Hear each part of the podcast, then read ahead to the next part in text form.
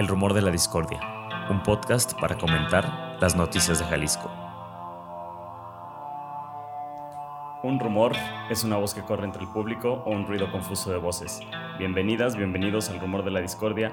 Hoy estamos con Pepe Toral. ¿Qué onda? ¿Cómo estás, Ángel Melgoza? Jueves de entrevista de pan y de un querido amigo acá que nos visita. Cristian Gudiño, bienvenido. Muchas gracias. Muchas gracias. Hubo pan de, pan de ofrenda. Sí, claro. Para acompañar el café que siempre nos ve que nos andamos ahí muriendo de hambre. Yo creo que lo pueden dejar como una costumbre, ¿no? Este, traer un panecito porque creo que va muy bien con la plática. está muy bien. Muchas gracias acá para quienes no nos están viendo, solo oyendo. Unas orejas, unas semas que nos comparte el buen Cristian Gudiño. Pues Cristian Gudiño, tú eres director de JACO, este despacho de defensa de derechos humanos. Desde este despacho han participado en temas como la búsqueda de jóvenes en el 4 y 5 y 6 de junio del 2020, también en el amparo de artesanos tonaltecas, en la defensa de este líder Eduardo Mosqueda. Saludos al buen Lalo. También, y hoy vamos a comentar, pues estuviste trabajando eh, desde tu despacho, Cristian, con la defensa del señor Salvador, Salvador Martín de Alba, que justo platicábamos el lunes pasado, que de alguna manera pues gana esta lucha de ocho años de juicio por una torre que al final acaba afectando su propiedad y que es un caso común en la ciudad. Pepe. Sí, eh, bueno, a mí me tocó justo conocer a Cristian ya hace algunos años cubriendo esa nota de Salvador y bueno, lo hemos comentado. Esa historia yo he visto que se repite con otros vecinos en otras zonas de la ciudad en pues situaciones muy similares. Ya nos dirás, Cristian, tu, tu punto de vista. Pero es básicamente que eh, contra los planes de ordenamiento, una constructora decide construir una torre y al hacer la excavación profunda genera daños en las viviendas eh, aledañas. Y en lugar de hacerse responsable, buscan las vías legales de eh, pues hacerse guajes y no cubrir ese daño. Es más o menos así la historia de Salvador, que en este caso concreto aparentemente va terminando de buena forma, ¿no, Cristian? Sí, eh, en dónde he escuchado esa historia. Eh, claro que sí, pues este es la es el común denominador de muchas historias que vecinos sufren en esta ciudad porque al lado de sus casas han tenido la mala suerte de que les construyan un edificio. El caso de Salvador, eh, que empezó en el 2015, finales, eh, próximo al 2016, pues sí, es uno de esos ejemplos el señor Salvador tenía su casa de pues más de 30 años este, en la colonia Providencia. Justamente a un lado deciden construir un edificio de siete niveles y tres sótanos y empieza a tener daños. Desgraciadamente la constructora no acepta su responsabilidad y en aquellos tiempos cuando inició todo pues también se negaron a llegar a un arreglo. Recuerdo que en algún primer momento cuando nosotros empezamos con este asunto, pues se propuso que llegáramos a un arreglo por una cantidad pues muy, muy, muy razonable, muy pequeñita, que ahora digo, bueno, este, pues hasta cierto punto, eh, qué bueno que no se aceptó, porque la verdad es que con ese dinero no, no se hubiera podido reparar nada, ¿no? Fue una lucha de ocho años. Eh, no quiero sonar negativo, de repente yo así soy, pero pues es que eso no es justicia.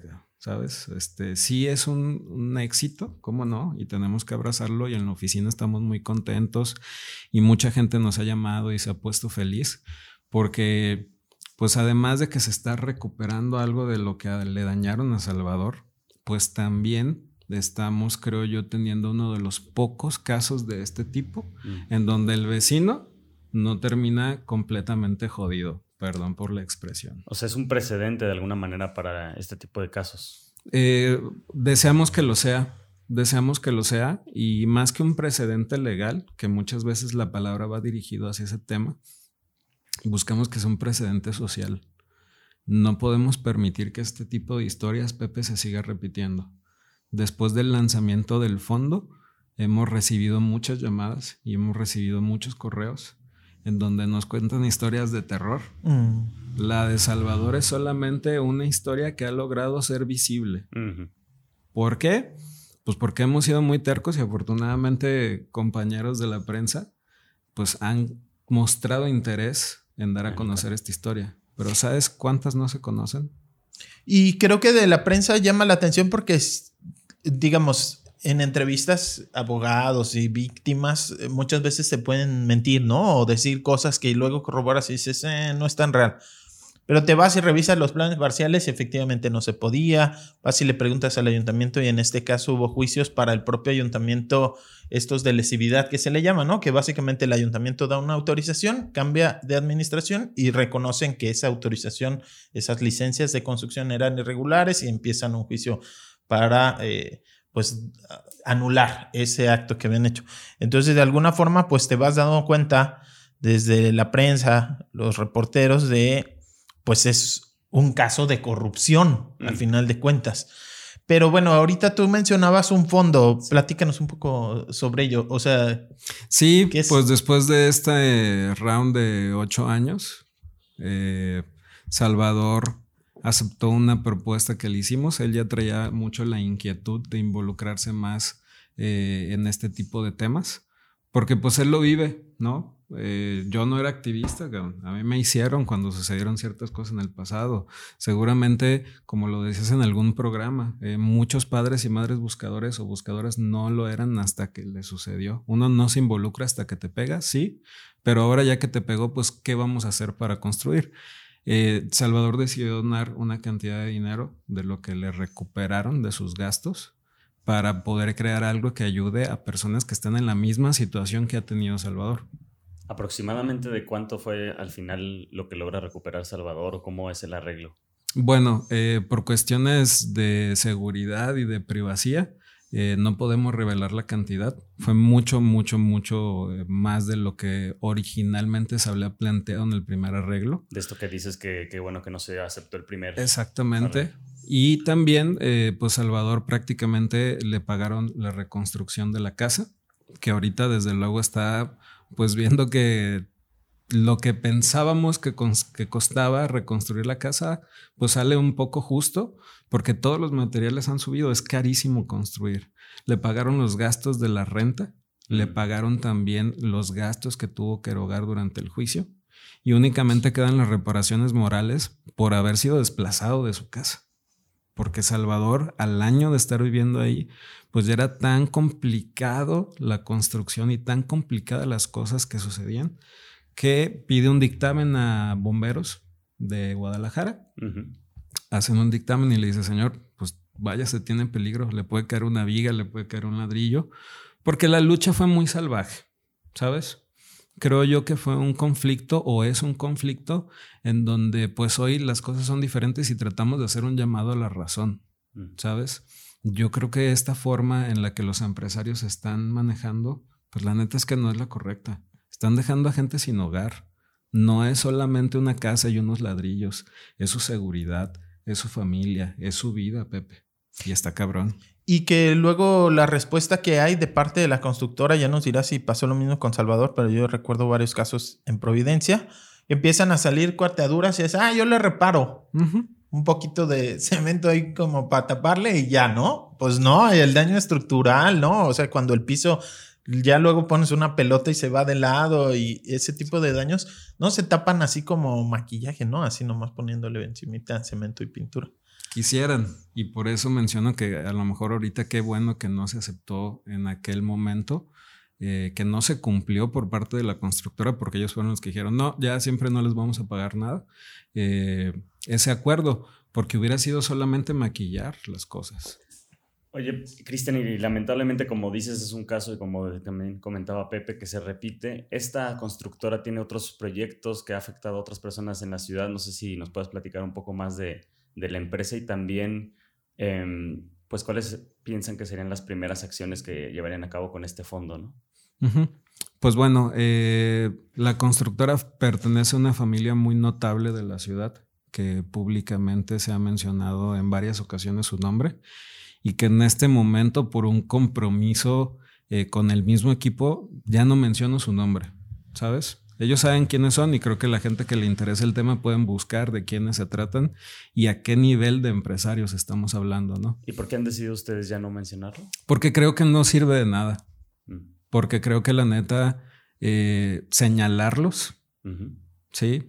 Eh, para muchos podrá ser una ruta, pero para nosotros sería nuevamente echarle un leño al fuego Y pues la neta es que nos vamos a acabar quemando todos. Lo y están intentando conciliar, digamos. Exacto. Esta semana vamos a presentar una solicitud al Instituto de Justicia Alternativa, Pepe, en donde queremos que la otra parte se siente.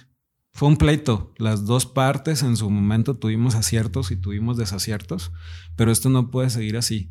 Yo creo que el tema del desarrollo inmobiliario que tenemos en esta ciudad y lo depredador que es, se tiene que arreglar de otra manera. Por supuesto que hay momentos en donde entiendo perfectamente bien que uno no puede maquillar una cifra o cambiarle de nombre a algo. Pero en este caso nosotros hemos decidido atender un poco más a concentrarnos en la solución que al mismo problema que la causó. Pero durante el proceso sí hubo amenazas, hubo mentadas de madre, ¿no? O sea, digamos, no fue... Estuvo tan difícil el camino que por eso ahora están intentando, pues ya mejor bajarle, un panecito, Pepe, para que se te baje el enojo. No, fíjate que mm, uno sabe lo que se mete y también sabe con qué cuenta. Y esto no es un llamado a andar haciendo pendejadas, perdón por la palabra. Pero pues porque en esta ciudad todo el tiempo amanece gente muerta y todo el tiempo hay fichas de desaparecidos. Es la neta, es peligroso. Pero eh, no, es, no es por eso, es eh, porque buscamos una solución ya pacífica. Buscamos, neta, incluso que la, que la constructora, si es su deseo ya poner fin a esto, pues donde también al fondo, ¿no? Ya está hecha la torre. La sentencia que ordenaba Pepe la demolición de la torre ya no está. Le dieron vuelta en el Tribunal de lo Administrativo. No te quiero decir tampoco que magistrados, porque claro que nos buscamos broncas. Durante un año, más de un año después de denunciar el juicio político en contra de uno de los magistrados del Tribunal de lo Administrativo, Pepe, nos persiguieron en juzgados. Mm.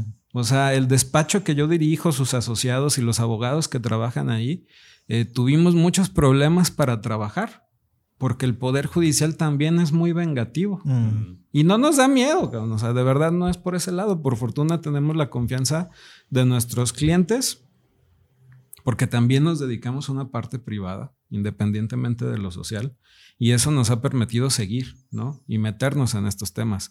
Tú recordarás que el 4, 5 y 6 de junio, pues la verdad es que fue un tema muy delicado, pero allí estuvimos recibimos pues malos comentarios, buenos comentarios, comentarios que se pueden entender como amenazas, sí, no creo que eso tenga que detenernos. Tenemos que ser cautos, sin duda alguna. Pero eh, en este caso la verdad es por un cambio de discurso y un cambio de filosofía en el proyecto que buscamos ya no hacer tanto énfasis en el señalamiento. Ahí están sus nombres.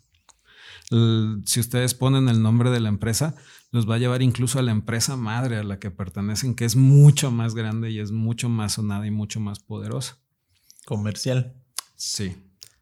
Oye, Cristian, un poco también hace ratito mencionabas que tú hubo algo que te involucró, de, digamos, como defensor de derechos humanos o en, estas, en estos temas de, de defensa. ¿Cuál fue ese hecho que te fue involucrando a ti en lo personal?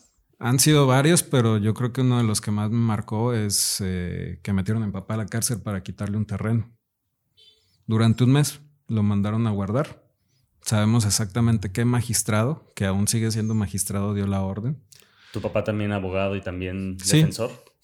Él se dedicaba solamente a lo privado. A lo privado. Sí, eh, yo también solamente me dedicaba a lo privado hasta que pasó eso. Y pues como mucha gente no me involucraba en temas sociales, pero pues existe una necesidad, ¿no? Mm, sí nos fue duro durante el juicio, hubo agresiones, incluso hasta podríamos decir las físicas. Recordarás que un día después de una rueda de prensa llegó el abogado de la constructora y pues llegó de mala manera. Hubo gritos, por ahí un periódico muy conocido en esta ciudad publicó un video en donde decía arman zafarrancho. No, güey, pues mm. eso no fue un zafarrancho, eso fue una agresión porque en la historia de este asunto Muchas veces se clausuró la obra y muchas veces también se volvió a abrir. ¿Por qué? Porque como lo decía Pepe en el programa anterior, eh, había eh, tantos procesos que unos magistrados ordenaban abrirla y otros magistrados ordenaban cerrarla. Durante meses, durante meses. Uno decía se demuele y el otro se sigue construyendo. Sí, claro, dices, bueno, ¿qué pedo, no? O sea, ¿qué está pasando? ¿En qué momento vamos a tener un criterio? Bueno, pues ese criterio vino a razón de que nosotros pues nos cansamos de esa situación, promovemos ante instancias federales, ordenen desde la federación cerrar la obra y por eso estuvo cerrada más de dos años. Recordarás que Ismael del Toro estuvo involucrado en este caso porque pues después de que la federación le da la orden de mantener cerrada la obra, uno de los magistrados involucrados, ¿sí? Eh, pues le dice, tienes que abrirla. Ismael dice, no puedo, güey, no puedo, me, lo ordena la federación y no te voy a hacer caso. Pues manda el propio magistrado a su personal a retirar los sellos de clausura, ¿no? Va el ayuntamiento, clausura. Entonces dice, ¿sabes qué? Te voy a mandar a arrestar. Y gira una orden de arresto en contra de Ismael del Toro. Hasta ese punto tuvo de alcance este, este conflicto. Entonces, pues por eso nosotros decidimos en esta ocasión concentrarnos en propuesta y en solución. No queremos señalar, no queremos tampoco ponernos como que, ay, somos los buenos. No, la verdad es que tratamos de encontrar la solución a un problema que durante ocho años no hemos podido encontrar. Y que neta yo insisto en hacer el llamado a decirle a estos señores y a esta constructora, cabrón, háganlo decente nada más, ¿sabes? ¿Afectaste algo? Repáralo porque ocho años una persona estuvo fuera de su casa. No lo visitaron sus nietos, no estaba con sus hijos, cambió su dinámica. ¿Con qué derecho, Pepe? Es lo mismo que pasó con Horizonte Chapultepec, ¿no? En donde estuvo involucrado en ese asunto porque uno de los vecinos de la calle de vidrio sale afectado por los sótanos para construir estos edificios. Y me dice, ¿por qué yo me tengo que ir ¿por qué les tengo que vender? Si yo he vivido aquí durante 60 años. No manches. Me dice, yo ya sé cómo se llama el de la tienda, sé dónde me corto el cabello, sé dónde está mi farmacia, sé cuál es mi ruta de caminar, ¿sabes? Mis hijos vienen a su casa de familia, entrabas a sus cuartos, Pepe, y los cuartos tal cual lo habían dejado los hijos. ¿Por qué estos señores constructores creen que tienen derecho a quitarnos nuestra vida? Que, a ver, dándole un poco de contexto, yo creo que Horizontes Chapultepec fue como la punta de lanza de todo este desarrollo vertical plagado de irregularidades, ¿no? Eh, o sea, se habla como una solución para la ciudad. Ciertamente hacia las periferias ha habido un crecimiento tremendamente caótico de fraccionamientos para las clases populares, pero que no tienen servicios, no tienen escuelas, no tienen transporte, agua y demás y se ve como una solución, ah, bueno, entonces vamos a redensificar la ciudad, o sea, se construye torres, pero esa nueva solución ha traído un montón de problemas como estos y para mí Horizonte Chapultepec en su momento fue en 2009. No recuerdo exactamente en qué año, pero debió ser 2008, 2009, creo que era presidente municipal Alfonso Petersen, algo por el estilo. Y pues fue el primer complejo de torres grandes en una zona que no estaba diseñada, digamos, alcantarillas, vialidades y demás no estaban pensadas o planeadas para un desarrollo con tanta densidad, ¿no? Con tantos habitantes y se llenaran las torres. Y ahí te tocó, decías, siendo un chavito, ¿no? Sí, estaba bien morro. Eh, yo creo que tendría unos 18 o 19 años. Eh, llegó ese asunto al despacho en donde en aquel entonces yo trabajaba ¿Eras estudiante todavía? Creo que ni siquiera había entrado a la carrera. No manches. Sí. Pues es que desde chavo me mandaron a chingarle. Pues. en el despacho de tu papá. Sí, claro. Cometí el error de decir, quiero hacer esto y órale, cabrón. Vas. Eh, vas. Bueno, el punto es que pues me lo entregan, ¿no? Este, oye, a ver, necesitamos resolver este tema y te tocó a, ti hacer el estudio. Pues nuevo, con ganas, queriendo quedar bien este, hicimos un interdicto de obra peligrosa. Hicimos un interdicto de obra peligrosa que la juez... ¿Qué es un interdicto de obra peligrosa? Es un proceso legal en donde tú le dices a un juez que la obra que tienes a un lado o que alguna obra te pone en peligro, ¿sabes? Incluso antes de que la Incluso, incluso puedes hacerlo antes, durante, ¿sí? Lo que sí te pide es que no pase más de un año después de que la obra está concluida.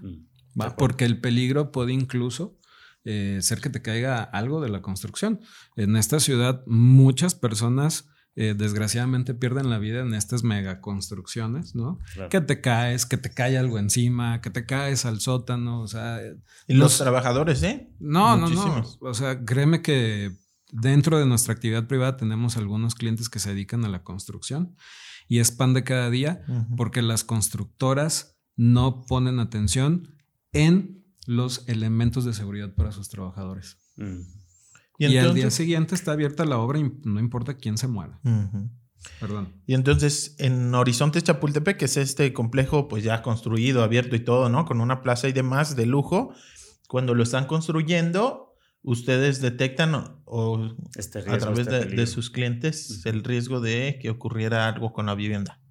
Sí, eh, no lo detectamos ahí, lo detectó nuestro cliente desde que su casa se empezó a hundir. Mm. Entonces. era muy claro, ¿no? era como. Sí, no necesitaba ser un perito. peritos que ahorita vamos a hablar de ellos, ¿no? Eh, pues entrabas y es que aventaron cuatro o cinco sótanos. O sea, son mm. torres de 22 pisos de un montón de departamentos. Imagínate cuántos coches necesitan estacionar, ¿no?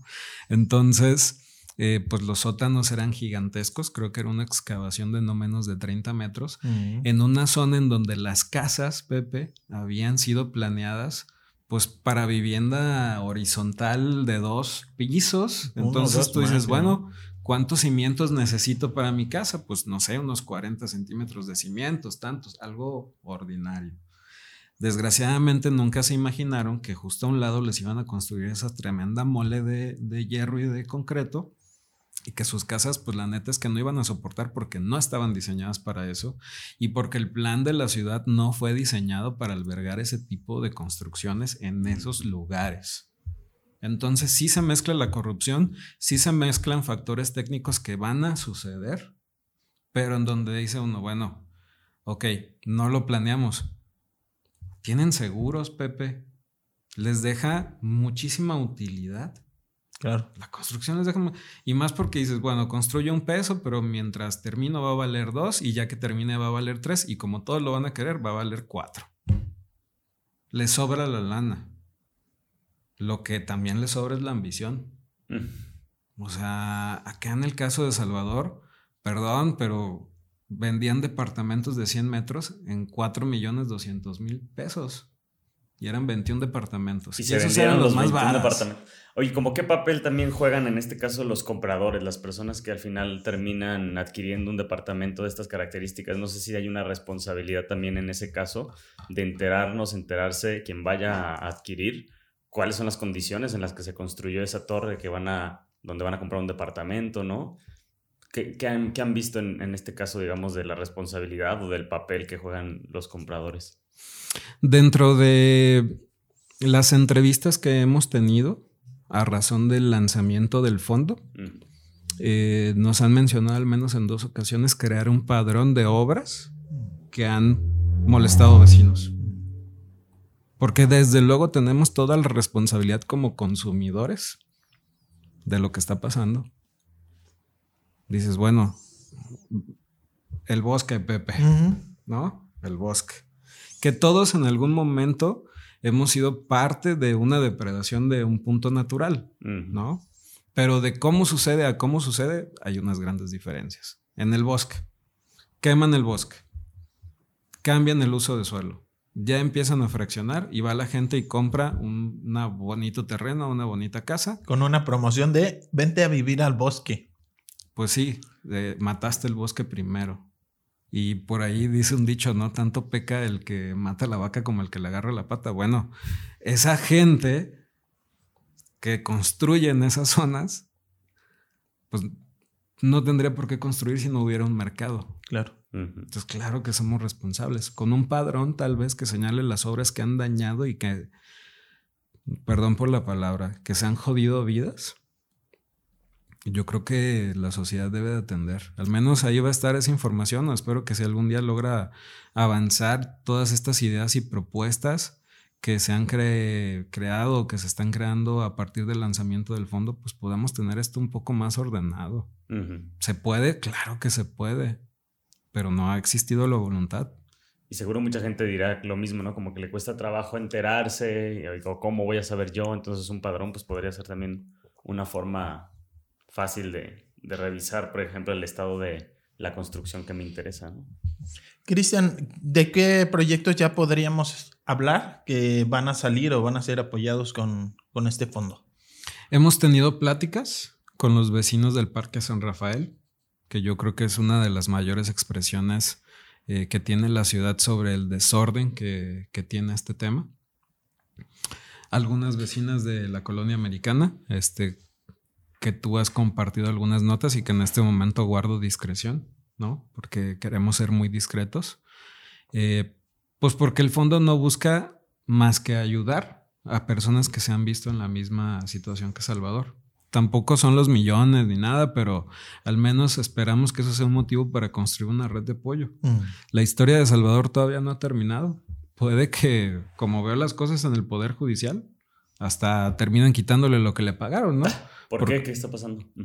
Pues es que la, había dos juicios, uno en contra de la aseguradora del proyecto, en donde se llegó a un convenio después de dos años de pleito, por decirlo de alguna manera, y el otro juicio en contra de la constructora, en donde, no me preguntes cómo, ¿sí? Un experto, un ingeniero. ¿Un perito? Un perito, ¿sí?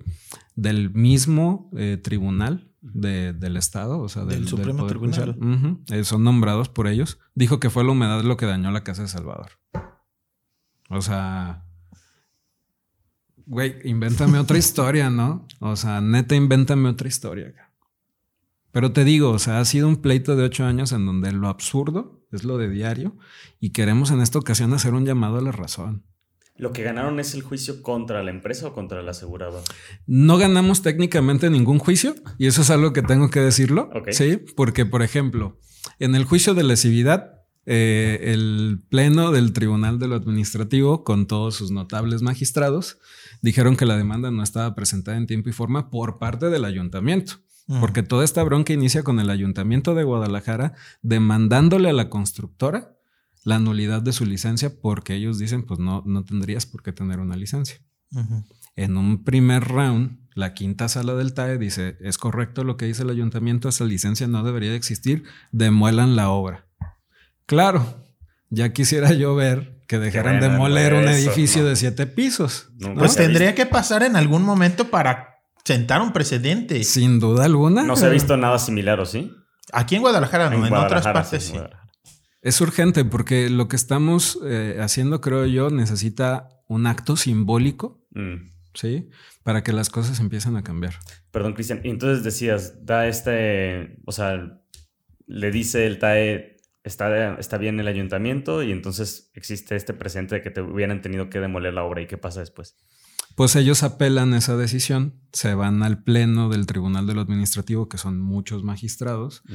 y ellos dicen, no, la demanda no se presentó en tiempo y forma, entonces no podemos analizar si la licencia es legal o ilegal, eh, que les vaya bien. Mm. Y ya. Entonces el de lesividad se pierde, Eso digamos, se pierde. y entonces no hay forma de defender que la licencia original que, digamos, fue el acto que, que inició todo esto, no hay forma de eh, tumbarla, por así decirlo, ¿no? Queda firme. Exactamente. Y entonces lo que hacen es demandar por daños a la constructora y a la, aseguradora de la constructora y con la aseguradora es con quien llegan a un acuerdo. Exactamente. Eh, hubo un, juicio de dos años. La aseguradora llega a un punto crítico en donde pues le podíamos exigir eh, una cantidad mucho mayor y deciden negociar. ¿No? Entiendo el comentario, los comentarios de Salvador en donde agradece a la aseguradora. Yo también personalmente reconozco principalmente a su abogado que dijo, esto no, no tiene sentido que siga, la realidad es que sí los dañaron, para eso está el seguro y tenemos que pagar. Mm. No fue tampoco por buena onda. No, claro. Dos años. Dos años. O sea, al mes que empezaron los daños, Salvador hizo el reclamo formal. La aseguradora compareció y dijo, yo no voy a pagar ¿sí? Porque hicieron mal el hoyo. Mm. Punto. Es responsabilidad de mi cliente, digamos, ¿no? Vamos con señor constructor, que sí voy a decir el nombre de Sagnes, no quiero decir los nombres de los socios, pues. Eh, vamos con Sagnes Constructor y Sagnes Constructores dice, no, yo no les voy a pagar. Empezamos con esta lucha de mantener la obra cerrada, pasamos a los juicios civiles en donde los demandamos a ellos directamente, en uno cerramos con un convenio en donde ya les repararon ciertas cosas a Salvador y en el otro estamos saliendo como los culpables. Ah. Que es en donde ven ustedes el riesgo que de lo ganado pueda perderse sí, claro, parte. Por supuesto. ¿De, qué es ¿De qué es culpable en este caso Salvador? De demandar sin una justa causa dice el señor justicia. De demandar cuando fue la humedad y no el agujero que hicieron en su casa. Lo que de, de la humedad. Sí, todo fue por ese señor que dijo que todos los daños de Salvador se debían a la humedad. Entonces impermeabiliza bien tu casa. yo, me acuerdo que hasta el piso estaba así en partes cuarteados, no. ¿Cómo le hizo la humedad para llegar así? No, no y además, Pepe, o sea, yo digo que el, trabajo de legal es mucho de lógica. Mm. O sea, durante 30 años no tienes ninguna bronca. Llega una persona y empieza a hacer un sótano de 15 metros de profundidad, empiezan tus broncas. Dime de qué se trata. Ahora, ok, muy bien, se las creo. Fue la humedad. Si la casa de Salvador se hundió por humedad, entonces tenemos, estamos hablando de algo abajo. ¿Cómo autorizas una torre de siete pisos? Le va a pasar lo mismo. Si fuera eso, ¿no? Hablando de manera absurda. Pero pues. Oye, Cristian, y un poco entiendo que no quieran en este momento como mencionar algunos nombres o porque están llegando a ciertos acuerdos o en este caso crees que se deba de procurar un arreglo más que encender este incendio donde todos nos quemamos. Claro. Pero ¿dónde crees que, digamos, estructuralmente o en el caso generalizado, dónde se empiezan a atorar las cosas, que es donde deberíamos de poner más atención o dónde es donde se hace falta más luz, digamos, en los procesos, incluso con peritos como, como este, ¿no? Eh, es un problema que tiene muchos puntos de observación. El primero de ellos es obedecer los planes parciales, ¿sabes? Eh, los vecinos, en, el caso de Salvador, por ejemplo, no tendría por qué sufrir de lo que sufrió, porque la torre no debería de existir, al menos en el tiempo en donde se otorgó la licencia. Entonces, desde ahí empezamos mal. Eh, y tal vez me voy un poco más atrás. Mucha gente impugna los planes parciales, que tardan años en estudiarse y construirse y que están tratando de dar un poco de luz en el ordenamiento de la ciudad. Y dices, bueno, este plan parcial moderno está impugnado, no lo podemos aplicar, entonces tenemos que utilizar el de hace 20 años. Y a veces por puras cosas políticas o económicas, ¿sabes? en donde el estira y afloje político ensucia mucho esto. Pero bueno. Porque quieren ciertas aprobaciones que no se les dieron quiero cambiar mi uso de suelo aquí porque ya tengo a alguien que me dijo que podemos fraccionar o quiero que mi casa pueda levantarse una torre de 40 pisos.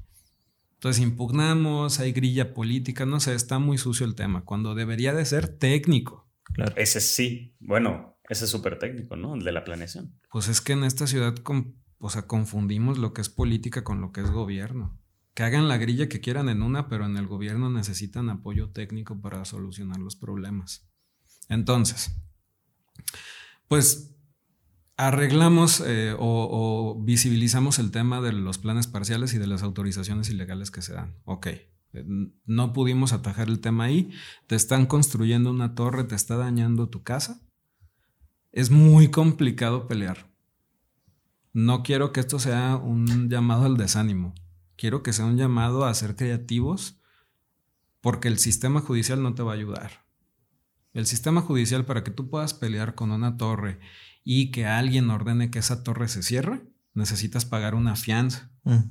Y ahí es donde las cosas no funcionan. En el caso de Salvador, de Salvador, por cuestiones muy peculiares, quien ordenó y quien pidió que se cerrara la torre fue el ayuntamiento. Mm. Y el ayuntamiento con su patrimonio municipal resguarda esa fianza. Dice, ah, mm si no es cierto o si te equivocaste o si resulta que tu demanda está mal y le causas daños y perjuicios a la constructora, tú vas a pagar de tu patrimonio. En el caso de un vecino, no. En el caso de un particular, no. Porque ese particular tiene que garantizar que los daños que le cause a la torre o al desarrollador. En caso de no tener razón, digamos. En caso de no tener razón, con dinero. Como cuánto asciende, o sea, millones, de, pesos. Ha pasado en varias de estas luchas, ¿no? O sea que por fin consiguen que les atiendan, ¿no? Que, que un juez o un magistrado analice el caso y dice, ok, vamos a suspender la obra, pero tienes que dar una fianza de 4 o 5 millones de pesos por si no tienes la razón, repararle el daño al constructor que perdió tiempo, ¿no? En, en su obra.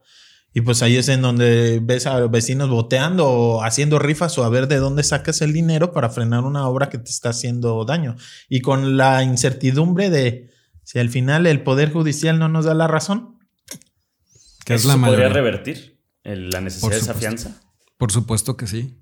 Debemos de prevenir antes de estar realizando acciones correctivas. Cuando tú te vas a lo judicial, pues ya intentas que alguien más entre a conocer de tu problema y trata de resolverlo, pero necesitamos ir mucho más atrás. Necesitamos hacer modificaciones a los reglamentos municipales para que antes de que se emita una autorización tengas la consulta de al menos los vecinos que están al lado, ¿sabes? Si los vecinos que están al lado empiezan a tener problemas que puedan tener un recurso legal ante el propio ayuntamiento, ¿sí? Para exponerle su problema y que el ayuntamiento pues cuide al vecino no al desarrollador que llegó después que él a estarle fastidiando la existencia. Entonces, desde aquel lado podemos prevenir, pero pues ahorita no estamos en esa situación. Y se ve muy difícil, ¿no? Realmente, o sea, teniendo también a muchos políticos que son empresarios y que tienen muchos vínculos de amistad o de incluso de sociedad, ¿no? O sea, no sé hasta qué punto, bueno, se, se puedan realmente pensar en avances en ese sentido. Pues es que ellos son sus patrones. Lo digo así tal cual. Quien paga la campaña es quien manda en el gobierno. Entonces, eh, esta, esta, lógica, ¿no? Este, esta forma de hacer las cosas no va a venir de los políticos. No va a venir de los políticos. Necesitamos presionar de formas creativas y es aquí donde te digo que no es un llamado a no luchar yo creo que cada quien tiene que ser activista de sus propias causas. Mm. Los vecinos que están sufriendo Salvador, pues estemos nosotros como su equipo o no estemos nosotros como su equipo, pues él iba a salir a luchar, ¿no? La señora fulanita, los vecinos de La Paz, los vecinos del Parque San Rafael son activistas de sus propias causas porque es muy difícil que en este país tus causas eh, se resuelvan bien en el Poder Judicial por sus vicios que todos conocemos eh, que sean escuchados, porque los medios de comunicación no es tan sencillo que te presten el micrófono, lo cual les agradezco yo a ustedes. ¿sí? Eh, y te enfrentas a un sinfín de cosas, más tu propia vida, ¿no? Porque en muchos casos te sacan de tu casa, tienes que ir a pagar renta. ¿Cómo están las rentas? Provocados por el mismo tema, ¿no? Entonces es un círculo vicioso que necesita resolverse desde varios frentes. La legislación municipal, sí. Necesitamos cambiar la ley, por ejemplo, de seguros. Tiene creo que más de 50 años que nadie le mete mano. Y vayan a Conducef.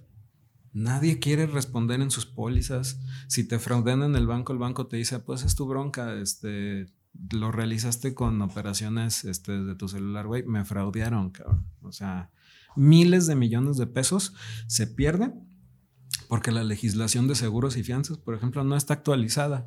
Entonces, se tiene que atajar desde varios frentes, pero el principal es, creo yo, el social. Mm. Necesitamos de alguna u otra manera, sí, que lo ilegal no se convierta en legal. Claro. Oye, Cristian, ¿cómo se involucran ustedes? ¿Cómo te involucras tú con el caso de Salvador? Y segundo, no sé si va a tener un nombre, si la gente puede de alguna manera darle seguimiento al fondo que van a crear.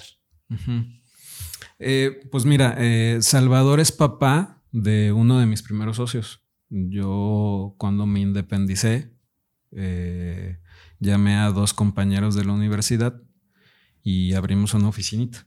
Entonces, Salvador nos regaló nuestros primeros escritorios, ah, ¿sabes?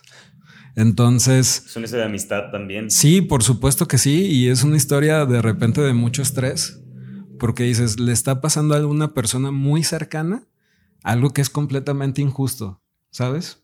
Y en la oficina, pues no vemos solamente un montón de papeles, es una persona detrás de todo ese problema legal. Había un compromiso, pues más que del común. Sobre el fondo, pues bueno, eh, no solamente es dinero, es experiencia, son horas de asesoría. Eh, hay peritos que ya se han sumado a esta causa y que dicen, pues yo también puedo poner ahí algunas horas pro bono para pues dar un dictamen o dar una opinión, ¿sabes? Eh, porque la gente nos tenemos que ayudar, neta es que los políticos no nos van a escuchar. Ellos ya traen su línea, pues les están mandando, ¿no? Tal cual, tal cual. Tal cual. Y pueden ser del color que sea, específicamente los naranjas, que son quienes ahorita tienen el volante y deberían de ser los principales responsables de esto, al menos aquí en el estado. Claro. ¿No? Eh, entonces, pues ese, ese tiene como fin. No tiene un nombre, no lo hemos denominado. Eh, no creo que vaya a pasar este, darle un nombre porque, pues te digo, la idea no es visibilizar el fondo. La idea es visibilizar las historias que van a ser, pues, auxiliadas con el fondo. ¿Y cómo los pueden buscar, encontrar a alguien que nos esté oyendo y que tenga interés? Pues están las redes sociales. Eh, arroba S Martín Alba es el Twitter del equipo. Eh, en mis redes sociales también me buscan como Cristian Gudiño y ahí también me, me pueden encontrar. Eh, dimos un correo, si no me equivoco, jacomxa.gmail.com específicamente para recibir las solicitudes para tener acceso a los fondos. No es solamente para vecinos que estén viviendo situaciones como la de Salvador, es mm. también para personas que tengan proyectos que puedan prevenir esas situaciones.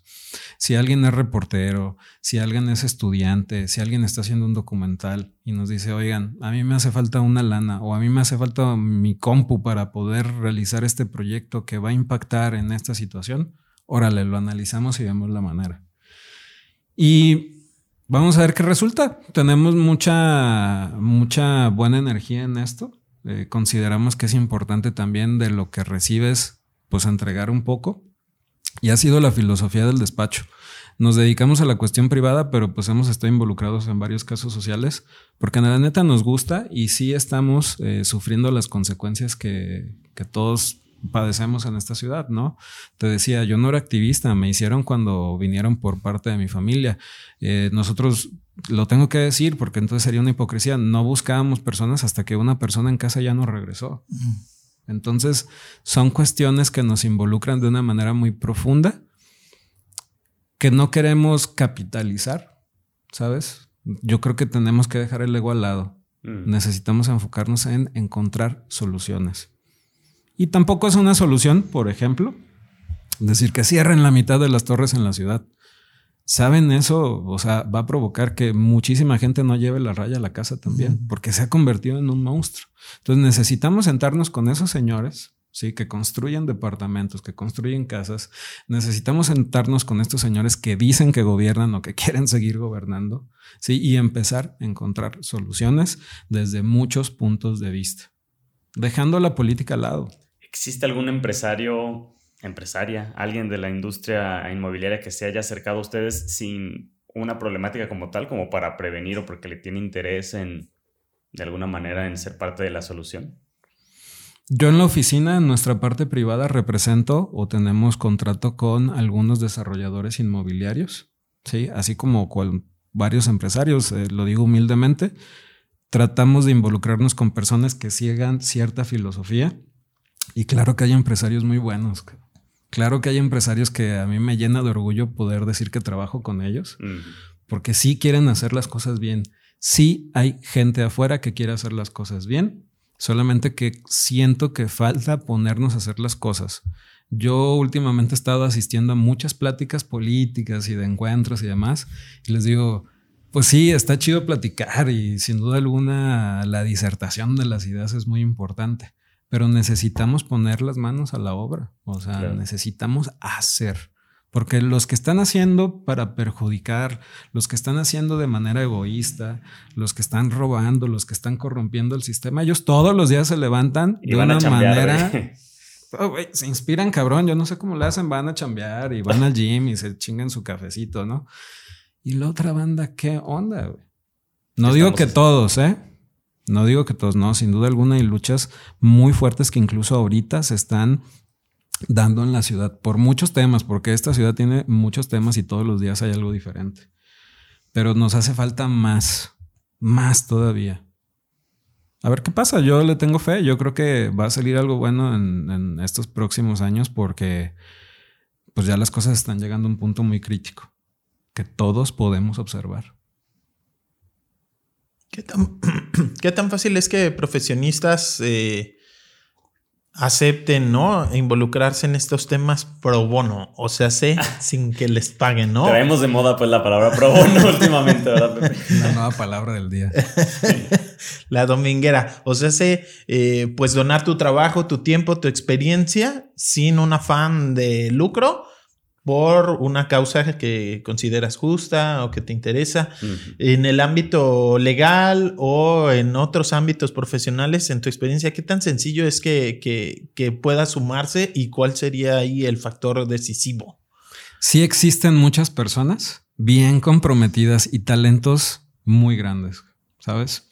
Yo me he encontrado con un equipo de personas, los que están y los que pues ya no están, que están en otros proyectos en este momento y que siempre se les va a extrañar, que están muy comprometidos, ¿sabes? Muy comprometidos y están dispuestos a echar fregadazos para ayudar a banda. Es difícil, sí, es muy difícil, ¿sabes?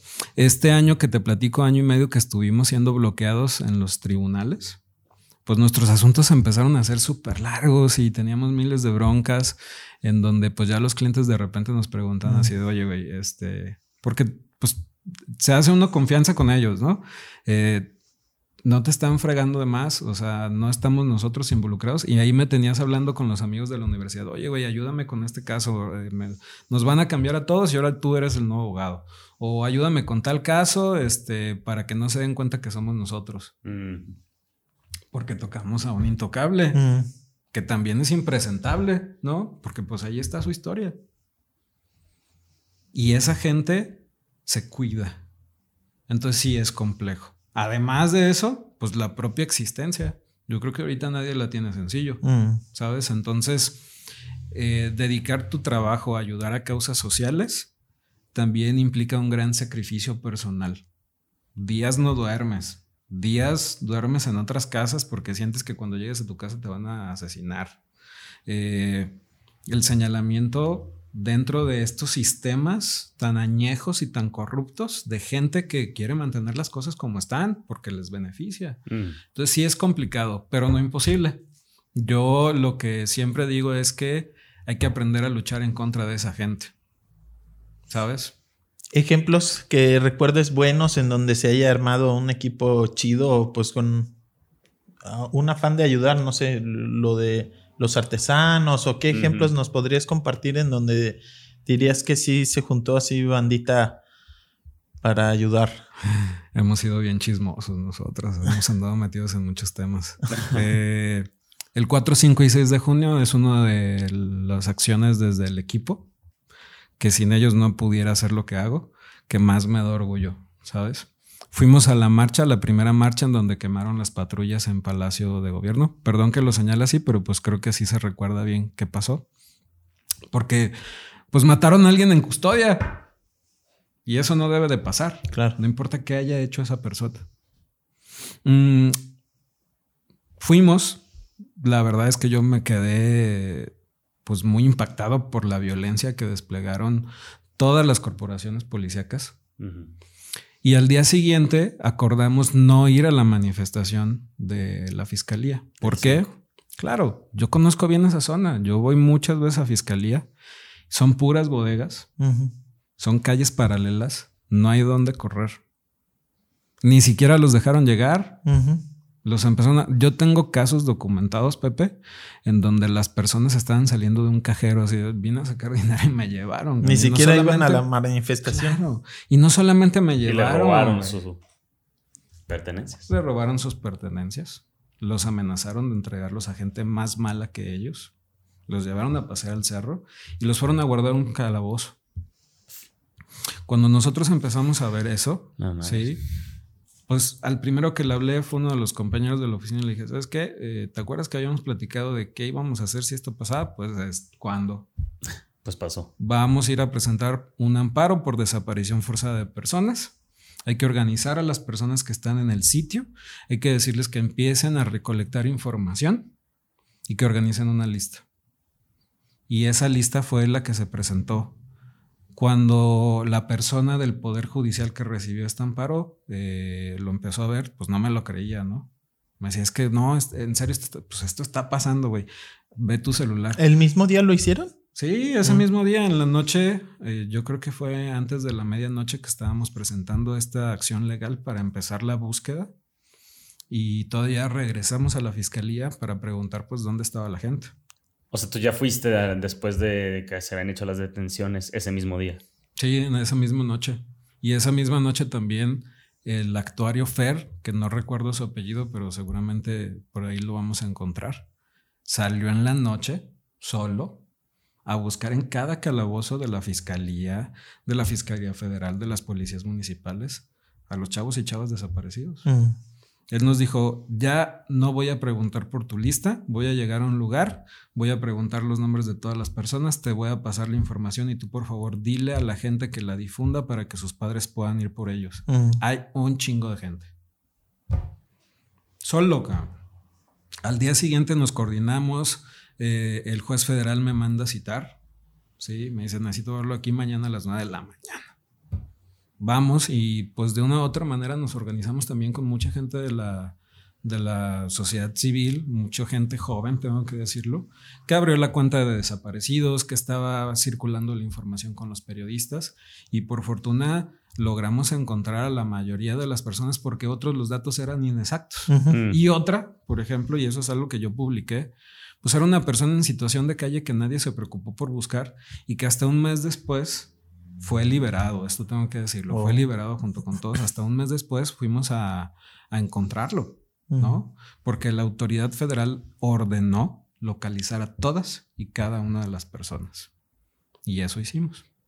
El caso de, por ejemplo, Eduardo Mosqueda, eh, yo ahí no estaba tan involucrado todavía en el activismo, pero en cuanto me di cuenta de lo que le estaba pasando, dije, no manches. O sea, ya ni trabajar puedes. O sea, no tienes un libre ejercicio de la profesión, Pepe, porque si él siendo defensor de una comunidad que estaba haciendo reclamos a una minera, llegaron con una tanqueta, se lo llevaron, ¿sí? Pues entonces, ¿quién puede hacerlo? Lo acusaron de secuestro, ¿no? lo acusaron de secuestro y lo mandaron a una penal de máxima seguridad mucho rato. Perdón por decirlo, es mi amigo, compa, si algo no te gusta, le reclamas a ellos. Pero sí, nos organizamos en la escuela. A ver, nos vamos a juntar todos en la fuente del Kush. Ahí vamos todo el grupo, ¿no? Eh, ¿Qué onda? ¿Quién puede ir a verlo? ¿Quién sabe de penal? ¿Quién puede hacer un resumen? ¿Quién tiene acceso a medios? Vamos haciendo videos. Armamos una página de Facebook. Empezamos a subir información. No es posible que eso pase. Mucho menos, perdón, el descaro, ¿sí? De soltar a todos menos a él. Mm. Entonces, nuevamente, para ganar el juicio, a quien te friegas es al abogado.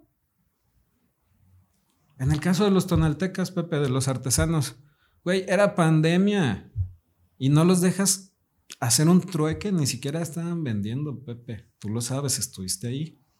Llega la pandemia, dicen ya no más tianguis de artesanías en Tonalá. Pero pues no pensaron que hay gente que vive, al día, ¿no? O sea, imagínate, no lo piensas.